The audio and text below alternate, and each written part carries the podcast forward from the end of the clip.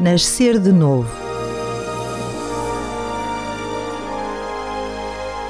O encontro de Nicodemos com Jesus.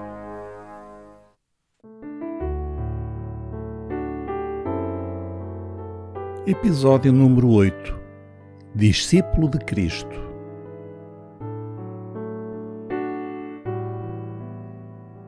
Concluímos hoje esta pequena série de meditações sobre o encontro de Nicodemos com Jesus, tal como se encontra registado no capítulo 3 do Evangelho de João.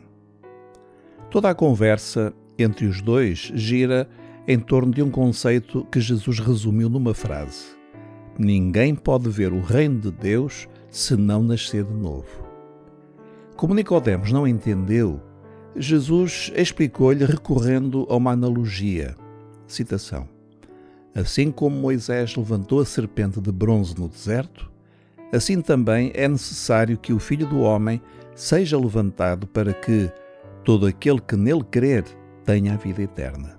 Fim de citação. Nicodemos conhecia bem este episódio e certamente entendeu o que Jesus queria dizer. Primeiro, que todos estamos atingidos por uma doença fatal, o pecado. Segundo, que nada podemos fazer humanamente para vencer essa enfermidade. Terceiro, que Deus providenciou uma solução: crer naquele que veio ao mundo para sofrer em nosso lugar. Mas Jesus sentiu necessidade de explicar melhor este terceiro aspecto: a solução de Deus para salvar o homem.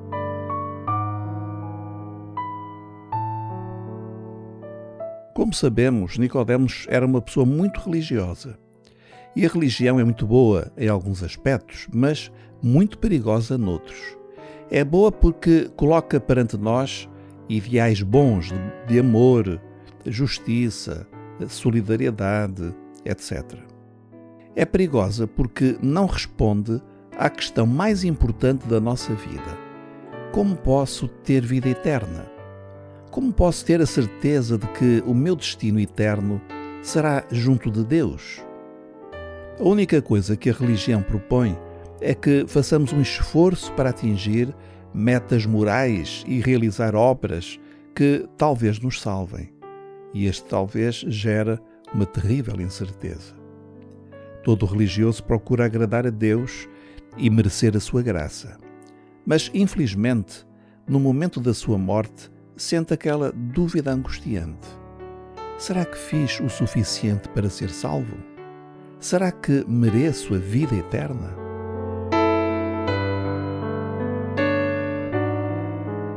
No restante do diálogo com Nicodemos, Jesus procura explicar-lhe a diferença entre religião e salvação, entre obras e graça, entre incerteza de salvação e paz com Deus. Lemos assim no versículo 16: Deus amou de tal modo o mundo que entregou o seu Filho único, para que todo o que nele crer não se perca, mas tenha a vida eterna. Este é justamente conhecido como o texto que melhor resume a essência do Evangelho. A primeira coisa é que tudo começa com Deus e com o seu amor pelos homens. Deus amou de tal maneira o mundo Deus vê o nosso sofrimento presente, mas também conhece o nosso terrível destino eterno se nada for feito. A segunda coisa que o texto nos fala é o que Deus fez. Entregou o seu Filho único. Deus enviou o seu próprio Filho para se fazer homem e para dar a vida por nós. Jesus é, portanto, a solução de Deus, é a única solução. O sofrimento envolvido nesta dádiva de si mesmo naquela cruz é incalculável. Como posso eu pretender competir com este sacrifício, fazendo eu mesmo os meus sacrificiozinhos? Querer apresentar a Deus outros sacrifícios é inaceitável para Deus, porque já há um sacrifício suficiente e eterno que é o do seu próprio Filho. Em terceiro lugar, lemos as palavras de Cristo. Quem crê nele não é condenado, mas quem não crê já está condenado, porque não acreditou no nome do Filho único de Deus. Ao que tinha sido mordido pela serpente lá no deserto, bastava olhar para a serpente de bronze para ser curado.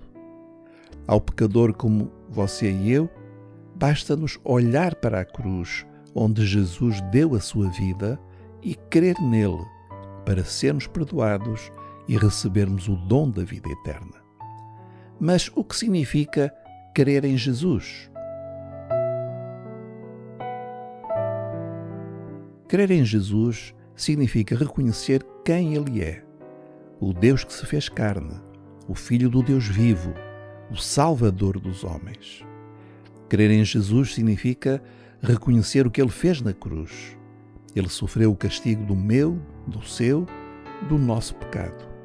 O preço do nosso perdão foi pago de forma total, irrepetível e perfeita. Crer em Jesus significa segui-lo fielmente nesta vida. Significa tornar-me seu discípulo, amá-lo, obedecer-lhe, entregar-lhe a minha vida. Assumir perante os outros que eu sou um discípulo de Cristo. E Nicodemos, que lhe aconteceu? Nicodemos veio a tornar-se mais tarde um discípulo de Jesus. Quando Jesus morreu, José de Arimateia pediu a Pilatos o corpo de Jesus para o sepultar. E nesse momento, um homem apareceu e juntou-se a ele. Nicodemos. Lemos em João 19:39. José foi então ao lugar da cruz e retirou o corpo. Nicodemos, aquele homem que tinha ido ter com Jesus pela calada da noite, apareceu também. Fim de citação. Graças a Deus. Nicodemos tornou-se um discípulo de Jesus, creu em Jesus. Um dia encontraremos Nicodemos na eternidade. E você não quer ser também um discípulo de Jesus? Prezado ouvinte, você pode ser uma pessoa moralmente superior, uma pessoa sinceramente religiosa, mas não tenha dúvidas, só a fé em Cristo o pode salvar. Por isso, ao concluir esta série de meditações, dirijo-lhe este convite de todo o meu coração. Olhe para a cruz e creia no Filho de Deus que morreu em seu lugar. Esse olhar de fé vai trazer-lhe vida, um novo nascimento, o início de uma nova vida que não mais terá fim, a vida eterna. Que Deus o abençoe. Se desejar algum esclarecimento ou simplesmente quiser que oremos consigo, contacte conosco e teremos todo o gosto em ajudá-lo. Fique na paz do Senhor Jesus Cristo.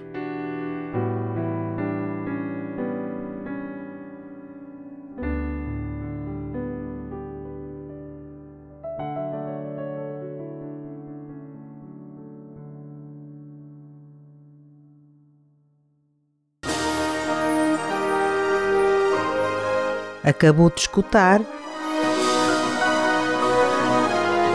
Nascer de Novo, uma produção da Rádio Evangélica Maranata.